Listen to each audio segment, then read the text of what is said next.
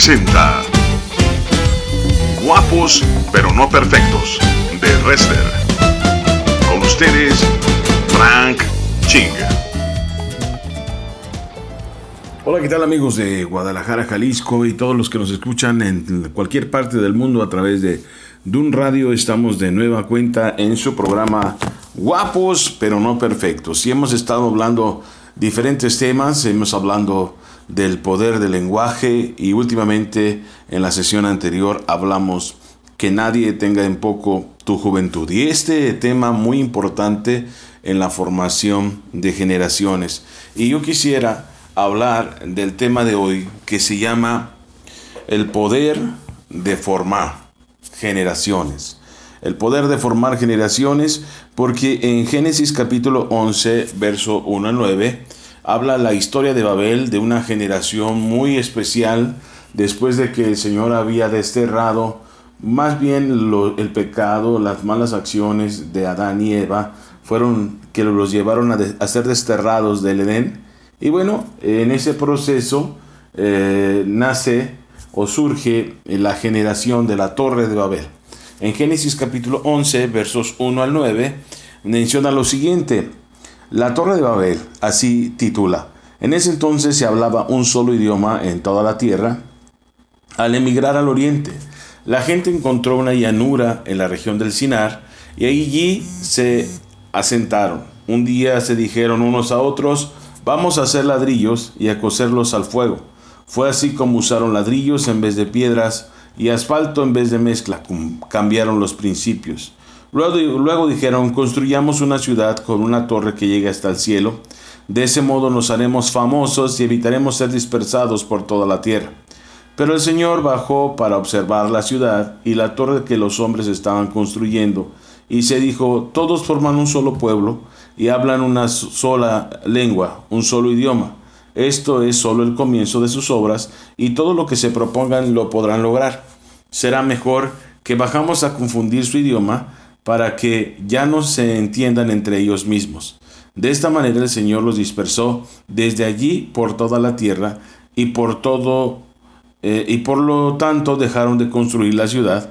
Por eso la ciudad se llamó Babel, porque fue allí donde el Señor confundió el idioma de toda la gente de la tierra y de todos los dispersó por todo el mundo. Entonces aquí podemos apreciar que cuando todos hablaban una sola lengua, pues resulta que pudieron alcanzar cosas increíbles y pudieron diseñar una escalera que iba directamente hasta el cielo. No sabemos si realmente pudiera alcanzar, pero el poder que estaban utilizando en formar esos planes y proyectos seguramente un día iban a concretarse y bueno, lejos de ser eh, una bendición, iba a convertirse en una maldición, puesto que Dios no estaba en el centro, sino era el hombre mismo, el humanismo, y vemos qué daño ahora está haciendo el humanismo por todas las reformas legales que tratan de formar un nuevo ciudadano conforme a las reglas del mundo, un ciudadano que a través de las palabras, a través de la educación, trata de formar una generación. Por eso este día el, el programa se llama El poder de formar generaciones. Ese poder de formar generaciones se llama educación, se llama el uso del lenguaje a través de la educación. Entonces, el, mundo está haciendo lo propio y quiere formar una generación que sea conforme al corazón del mundo, un niño que pueda decidir su sexualidad, un niño que sepa eh, vivir su sexualidad sin represión, sin que nadie le impida, un niño que pueda vivir no del temor de Dios ni de sus padres, sino eh, viviendo para sí mismo en, eh, en en todos sus eh, deseos, en toda su necesidad humana, en su, en su cuerpo, toda necesidad que el cuerpo le dé, bueno, pues debe de ser cumplida porque son las reformas actuales que otros países ya tienen, excepto México, y que según el licenciado Aaron Lara, bueno, algunas ya están en la mesa de discusión en, con diputados y senadores de nuestro país, como lo es el derecho a ser un niño trans, a cambiar su sexualidad a temprana edad y que el gobierno pague toda la transformación que implica esas decisiones tan terribles para las nuevas generaciones. El poder de transformar tiene que ver con un uso del lenguaje de una perspectiva mm, eh, educativa. Proverbios capítulo 18 versos 21 lo hemos visto en otros programas. Dice, la muerte y la vida están en el poder de la lengua y el que la ama comerá de sus frutos. Hemos visto pues también que el poder del lenguaje tiene un poder educativo poderosísimo porque es así como Dios lo diseñó, es así como ese uso que Dios da al lenguaje fue creando eh, lo que hoy conocemos como el mundo y todo lo que son los animales, los árboles, la vegetación, todo lo que implica a nuestro alrededor, fue creado con el poder del lenguaje divino. Entonces podemos saber que el lenguaje eh, puede ser eh, para construcción o destrucción. También hemos visto en otras sesiones anteriores que existe un poder destructivo en el lenguaje. Es muy importante saber que cuando el lenguaje se utiliza para formar generaciones, eh, no se necesita, si voy a formarlas para mal, no necesito ni autoridad ni respaldo de Dios. En una ocasión trajeron a una mujer en pleno acto del adulterio presentado hasta, hasta, Jesús y sus enemigos trataban de ponerle lo que llamamos en México un cuatro, en donde si Jesús decidía conforme a esa mujer que fuese juzgada, la llevarían ante los romanos porque no tenía autoridad para juzgar. Y si él decía que no, entonces lo acusarían de quebrar la ley de Moisés. Pues muchos en la bola se agregaron porque eh, estaba el morbo de la gente, la provocación de los eh, enemigos de Jesús y desde luego que se sumaron muchos a ese problema. Así como muchos se, se suman cuando hay alboroto en las calles, hay un choque y no son propiamente los que tengan vela en el entierro, sino que simplemente tienen hambre o comezón de saber o de oír. Pues resulta que el lenguaje, cuando se forman generaciones para mal, no necesariamente tenga que tener autoridad ni respaldo de Dios para hacerlo.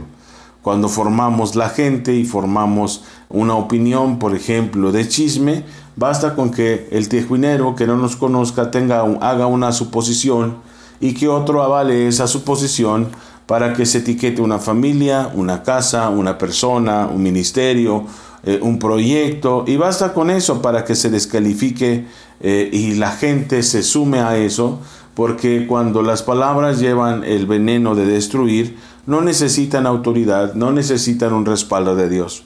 Para destruir cualquier habla, como cuando se le pide la opinión a una persona en un, en un, en un eh, centro laboral y a veces los que más faltan, los que menos apoyo dan, son los que más reclaman apoyo o son los que más solicitan cosas. Porque, pues si me dan el derecho de hablar, el simplemente el derecho de hablar, me permite externar una opinión y no necesito necesariamente tener una autoridad, un respaldo de Dios para poderlo hacer.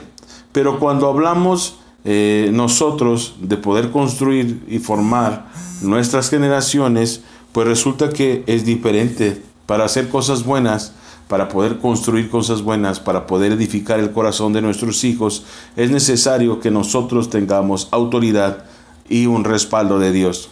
Resulta que en ese momento, cuando Jesús eh, es eh, probado por aquellos eh, enemigos que les comento, pues todos iban muy contentos con su piedra para apedrear a aquella mujer. Pero la cosa cambió cuando dijo, bueno, el que esté libre de pecado que aviente la primera piedra. Entonces sudaron frío seguramente. Nuestro Señor se puso a escribir, hasta el momento nadie sabe qué fue lo que escribió. Pero lo que sí sabemos es que para poderse levantar bajo ese argumento, entonces sí necesitaban autoridad y sí necesitaban un respaldo. Porque muy probablemente todos los que estaban ahí tenían pecados muchísimo más graves que aquella mujer. Y es lo mismo que Jesús nos enseña. Eh, quita la viga de tu ojo y no te preocupes por la pequeña eh, pajita que está en el ojo de tu prójimo. Muchas de las veces la gente está preocupada por todas las malas cosas de la gente alrededor y hace comentarios, pero no se enfoca en lo verdaderamente importante que es en la formación de sus propias generaciones, en la transformación del corazón y en la transformación de su propia vida al contemplar nuestros errores, equivocaciones y las omisiones que, que a veces cometemos al desarrollar la voluntad de Dios. Entonces el primer principio al formar eh, esta, el poder de formar generaciones es que tengo que entender que cualquier voz eh, puede destruir, pero que una voz formadora necesita autoridad y un respaldo de Dios. Un segundo principio que tenemos que entender en el lenguaje del reino para poder tener ese poder que transforma generaciones, resulta que el lenguaje del reino que salva vida, como hemos dicho, necesita dos cosas, autoridad y respaldo divino.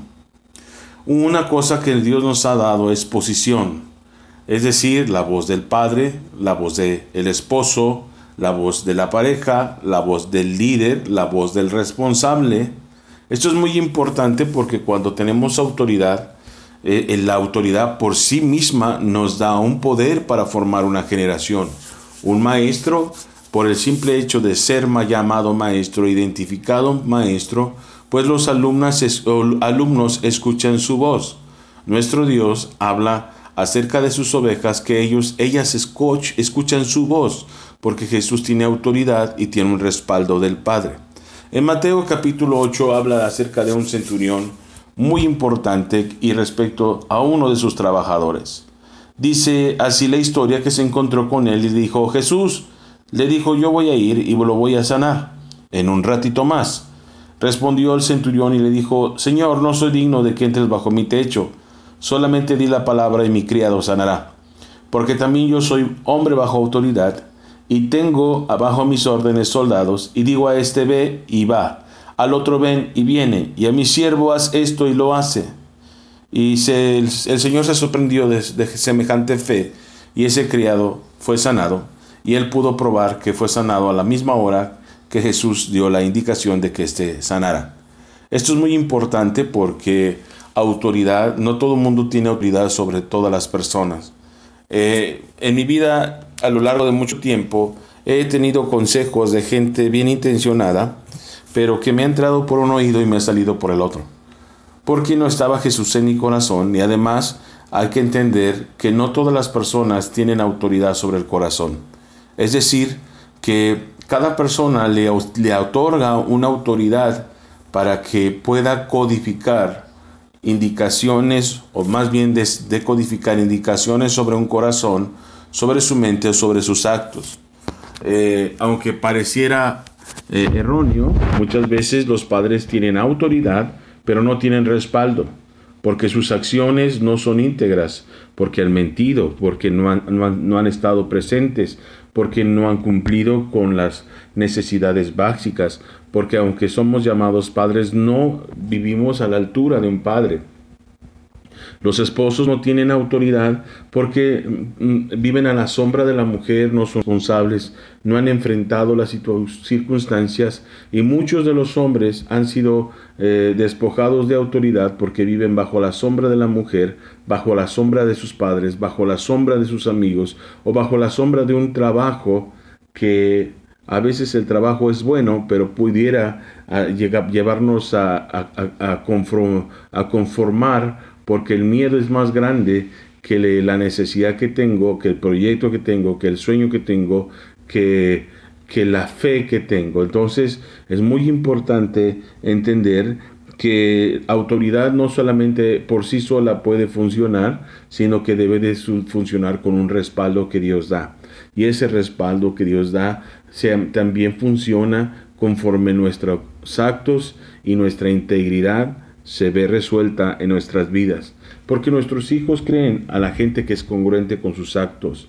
Eh, seguramente sus, sus amigos son creíbles, aunque son vagos, aunque son de lo peor. Ellos, ellos cumplen sus promesas. Si les van a dar drogas, se los dan. Si los van a llevar a divertirse, los llevan a divertirse.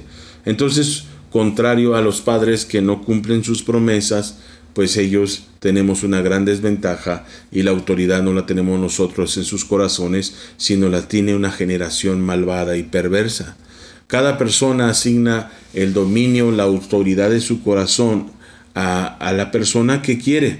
Es muy importante saber que cuando nosotros le entregamos el corazón a Cristo, le entregamos el dominio sobre nuestra mente y sobre nuestras decisiones y nos comprometemos con Él para que Él eh, consultar nuestras decisiones y se alineen a, sus caminos y a sus preceptos y es ahí donde encontramos la bendición. Pero también hay que entender que si yo no tengo autoridad, que si yo no tengo respaldo, mis palabras no van a funcionar por más que yo tenga el poder y la autoridad para hacerlo. Así como hay, policías que nadie respeta, así como hay tránsitos que nadie respeta, así como hay maestros que nadie respeta o autoridades locales que nadie respeta. También nosotros podemos encontrarnos en el supuesto si no tenemos una vida que avale nuestra autoridad, si no tenemos una comunión con Dios, un tiempo con Dios que avale eh, esa autoridad que Dios nos está dando. Vamos a una canción y ahorita regresamos. El poder de formar.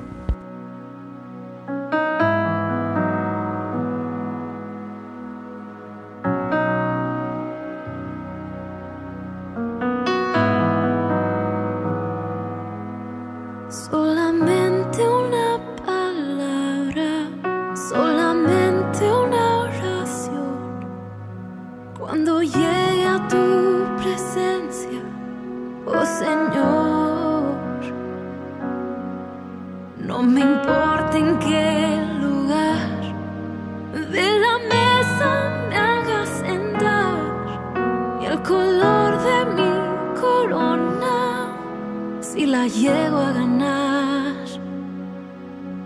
Solamente una palabra, si es que aún me queda voz. Y si logro articularme en tu presencia. No te quiero hacer preguntas, solo una petición y si puede ser a solas, mucho mejor.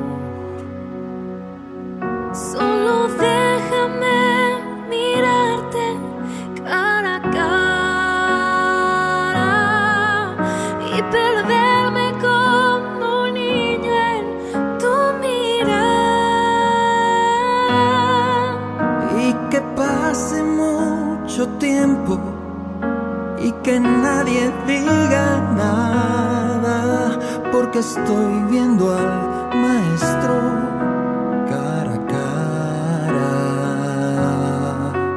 Que se ahogue mi recuerdo en tu mirada. Quiero amar.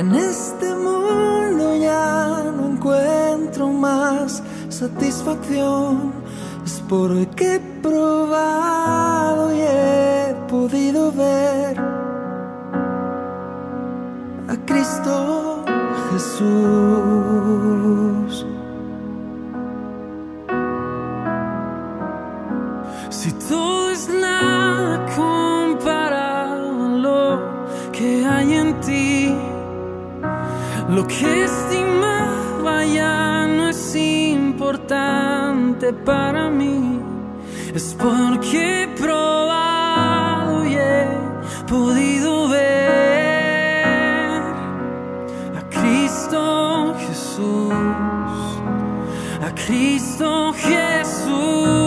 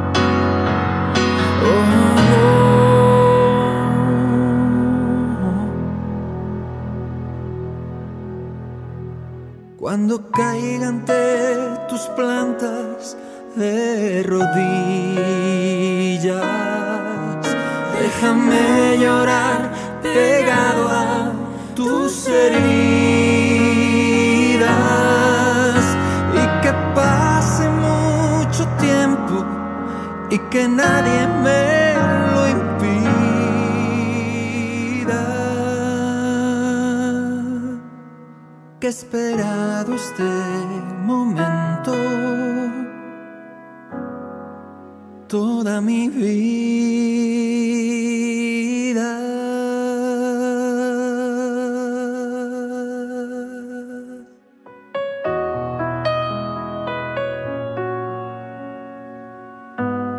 Estamos de regreso en este programa que se llama El poder de formar generaciones. Y estamos hablando continuando con los temas que hemos estado viendo hasta el momento del buen uso del lenguaje, pero le llamamos así porque estamos eh, teniendo un buen tiempo educacional con respecto al buen uso de este poder que Dios nos ha dado. En Hechos capítulo 19, versos 11 al 20, habla de un momento trágico porque había hombres con autoridad, pero sin respaldo, y eso es gravísimo. En Hechos capítulo 19, versos 11 al 20, nos dice que en la ciudad de Éfeso Dios hizo grandes milagros por medio de Pablo, un hombre con autoridad y un hombre con respaldo. La gente llevaba los pañuelos o la ropa que Pablo había tocado y los ponía sobre los enfermos y ellos se sanaban. También ponía pañuelos sobre los que tenían espíritus malos y los espíritus salían de esas personas. Allí, en Éfeso, andaban algunos judíos que usaban el nombre del Señor Jesús para expulsar de la gente los malos espíritus. Decían a los espíritus, por el poder de Jesús de quien Pablo habla, les ordeno que salgan. Esto lo hacían los siete hijos de un sacerdote judío llamado Etzeba. Estos hijos tenían autoridad, tenían poder porque eran hijos del ministerio levítico, pero no tenían respaldo porque vean lo que sucedió. Pero una vez un espíritu malo les contestó, conozco a Jesús y también conozco a Pablo, pero ustedes quiénes son? Y enseguida el hombre que tenía el espíritu malo saltó sobre ellos y comenzó a golpearlos, de tal manera los maltrató que tuvieron que huir del lugar completamente desnudos y lastimados. Esto significa enfrentar una vida sin el respaldo de Dios. Seremos golpeados, maltratados y nos dejarán desnudos y muy lastimados enfrentar los gigantes, las circunstancias que tenemos alrededor. Para nosotros y para muchas personas es más cómodo no hacerlo porque al intentarlo han resultado golpeados, maltratados, lastimados y desnudos, porque tienen autoridad, porque tienen un sueño, pero no tienen un respaldo de Dios. Es como aquellos que enfrentan el ministerio sin Dios, resultan golpeados, maltratados, eh, saqueados, lastimados y desnudos, porque Dios nunca estuvo ahí enfrentar el proceso de una restauración de un matrimonio, restaurar a un hijo, rescatar a un hijo con autoridad pero sin respaldo, entonces van a resultar maltratados, desnudos, lastimados, eh, saqueados y golpeados.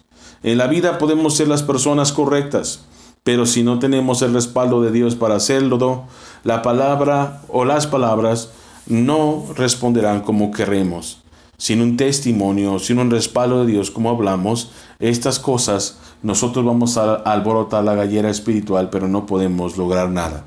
Ahora eso no significa que nos resignemos y aceptemos el reinado de las tinieblas sobre nosotros, sino que hay que ir a la cruz del Calvario, hay que arrepentirnos de nuestros pecados, corregir nuestras acciones y salir en el nombre de Jesús para vencer por lo que Dios ha pagado en la cruz del Calvario. Porque es muy importante saber que cuando hablamos de formar generaciones es necesario tener un respaldo de Dios. También hay que entender un tercer principio eh, que nos lleva a, entender esto, es que las palabras no pueden lidiar batallas ajenas. Se puede enmendar eh, o dar un buen consejo o ayudarlas a enfrentarlas, pero tenemos que entender que el poder para formar generaciones eh, nos limita y que nosotros no podemos tomar las riendas de la vida de nuestros hijos, aunque estemos casados y amemos a nuestra esposa o a nuestro esposo, no tenemos autoridad para tener control sobre sus acciones, las acciones que ellos deben de tener y enfrentar sus gigantes. Mateo capítulo 17, versos 19 al 21 nos habla de un momento de Dios con sus discípulos. Viniendo entonces los discípulos a Jesús aparte, venían muy tristes porque no habían podido expulsar un demonio. Le dijeron, ¿por qué nosotros no pudimos echarlo fuera? Jesús le dijo, por vuestra poca fe. Porque de cierto os digo que si tuvieres fe como un grano de mostaza, diréis a este monte, monte, pásate de aquí allá, y se pasará, y nada os será imposible. Pero este género no sale sino con oración y ayuno. Esto es muy importante entender que ellos estaban bajo el proceso de formación, estaban siendo discipulados por Jesús. Y, ellos, y él los dejó enfrentar ese gigante, ese, ese demonio que no iban a poder sacar deliberadamente para que pudieran aprender. Y esto significa que por más que amemos a nuestras generaciones y estamos en el proceso de formarlas, nosotros tenemos que dejar que nuestros hijos y la gente que amamos enfrente sus fracasos, enfrente sus retos, enfrente sus desiertos. Nosotros no podemos intervenir en esa formación porque entonces ellos no van a aprender, ellos van a ser débiles. El poder para formar generaciones tiene que ver con identificar lo que yo puedo hacer desde el palco en donde veo la batalla y lo que sí puedo hacer desde, eh, desde ese lugar. Cuando nosotros no nos corresponde esa batalla, solamente nos permite la formación, el consejo y la oración, pero no podemos tomar determinaciones. Es triste ver que los padres que tienen hijos o hijas que han salido embarazadas toman decisiones por ellos porque menosprecian su autoridad y lejos de formar a una persona que no cometa el mismo error, los debilitan y los entregan de viva voz al enemigo. No forman generaciones porque no dejan que enfrenten las circunstancias que deben de enfrentar. Y así sucede cuando nosotros evitamos que nuestros hijos o la gente que más amamos enfrente sus gigantes. Eh, son debilitados, lejos de ser fortalecidos y son pan para el enemigo. Otro principio muy importante para formar generaciones es que el, lenguaje de Dios genera cambios en nosotros. Es muy importante que en Génesis capítulo 32, 22 al 30 nos habla de una generación que estaba llorando. Dice Jacob, Jacob era un muchacho que la verdad eh, tenía mucho talento, pero que realmente estaba viviendo un momento muy difícil eh, puesto que aunque Dios había profetizado que el mayor serviría al menor, la verdad es que su madre eh, se intervino en eso y menospreció a su hermano Esaú y favoreció a Jacob. Jacob de una manera corrupta em, em, evadió el lugar de su hermano Esaú, haciéndose pasar por él, y Dios no estaba de acuerdo. Y aquí vemos un asunto que no estaba de acuerdo en que haya robado la bendición. Dice, y se levantó aquella noche y tomó sus dos mujeres sus dos siervas, sus once hijos, y pasó el vado de, Jacob, de Jaboc, porque en este momento Esaú lo buscaba para restaurar la relación. Los tomó pues e hizo pasar el arroyo a ellos y a todo lo que tenía. Así quedó Jacob solo y luchó con él un varón hasta que rayaba el alba. Y cuando el varón vio que no podía con él, tocó el sitio del encaje de su muslo y se descoyuntó el muslo de Jacob mientras con él luchaba y dijo, déjame porque raya el alba. Y Jacob le respondió, no te voy a dejar si me bendices. Y el varón le dijo, ¿cuál es tu nombre? Y él respondió, Jacob. Y el varón le dijo, no se dirá más tu nombre Jacob, sino Israel, sino Israel, porque has luchado con Dios y con los hombres y has vencido. Entonces Jacob le preguntó y dijo, declárame ahora tu nombre. Y el varón respondió, ¿por qué me preguntas por mi nombre? Y lo bendijo allí.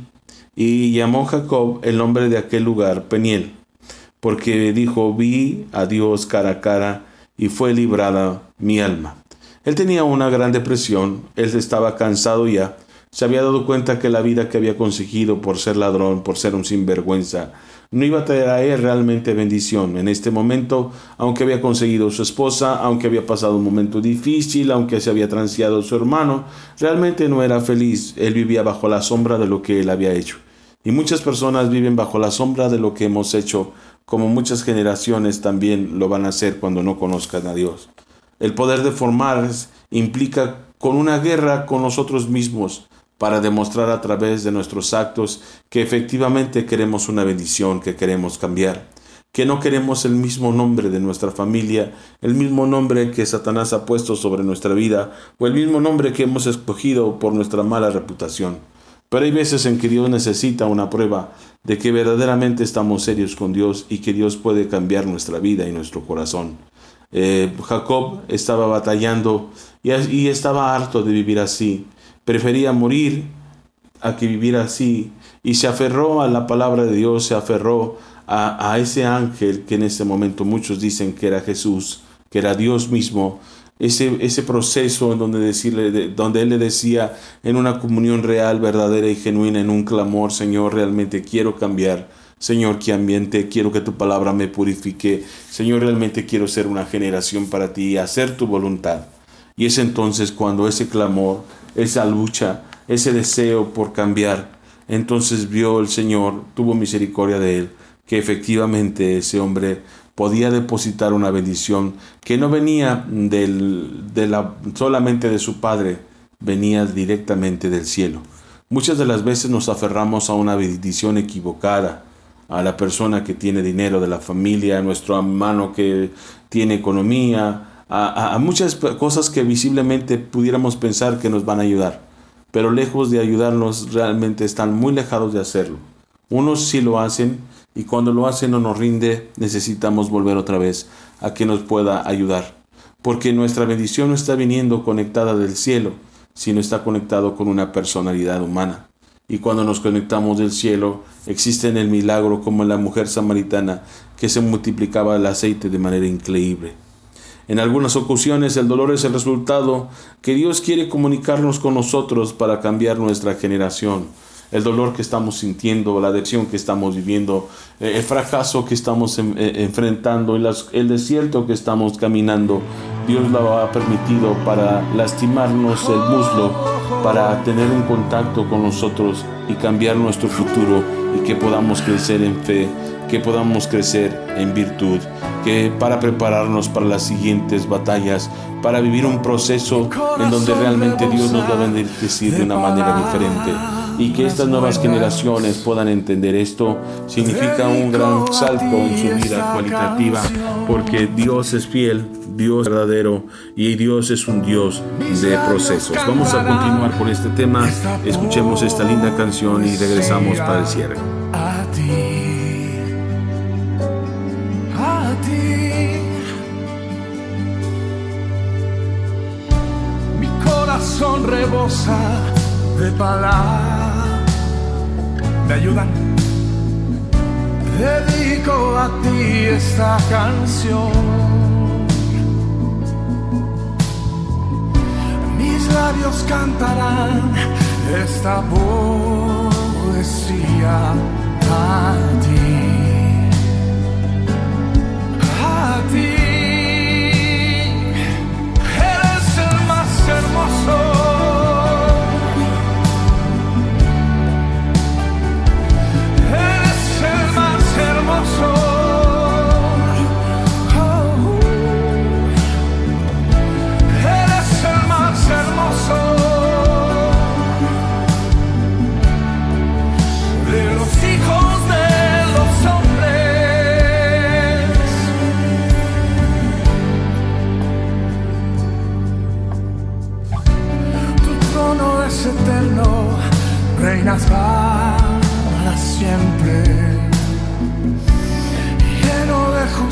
Justicia y amor.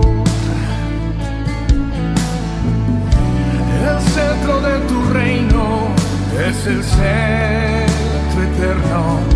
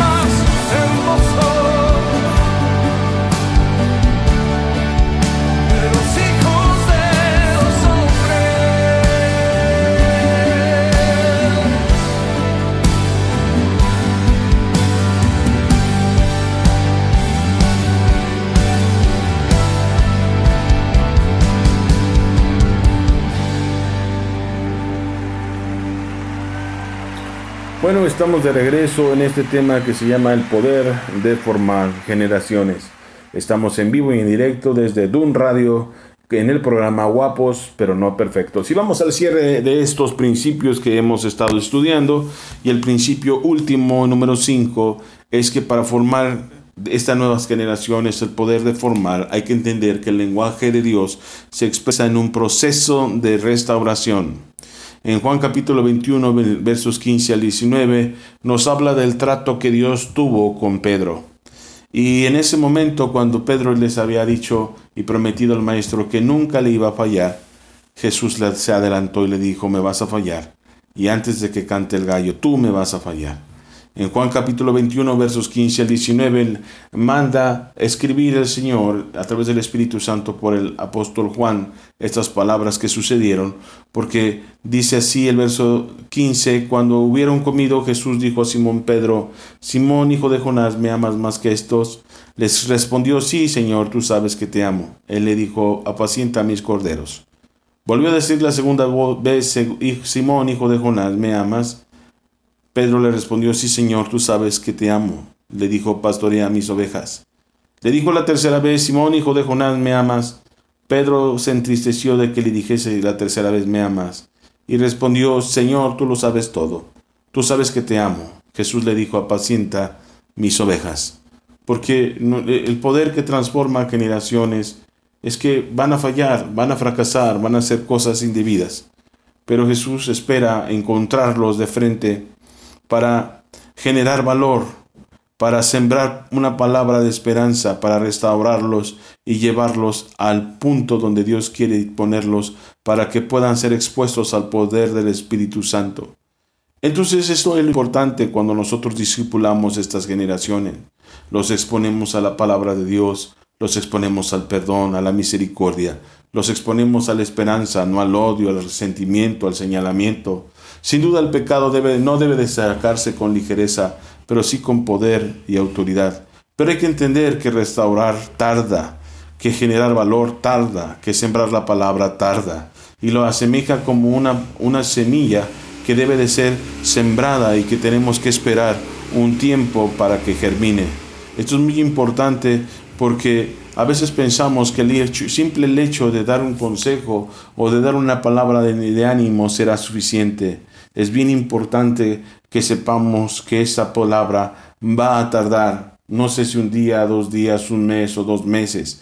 Lo que sí sé es que va a dar mucho fruto cuando exista la iglesia nosotros como hijos de Dios que este, exponemos el reino y establecemos el reino en cada situación que enfrentamos y nosotros esperamos que ellos cambien, los acompañamos, los flanqueamos, no nos entrometemos en su vida, pero de una manera amorosa utilizamos la formación para nuestras generaciones, para insistir en el tema, para sensibilizar acerca de sus actos y para mostrarles el camino de salida cuando ellos caen y descienden.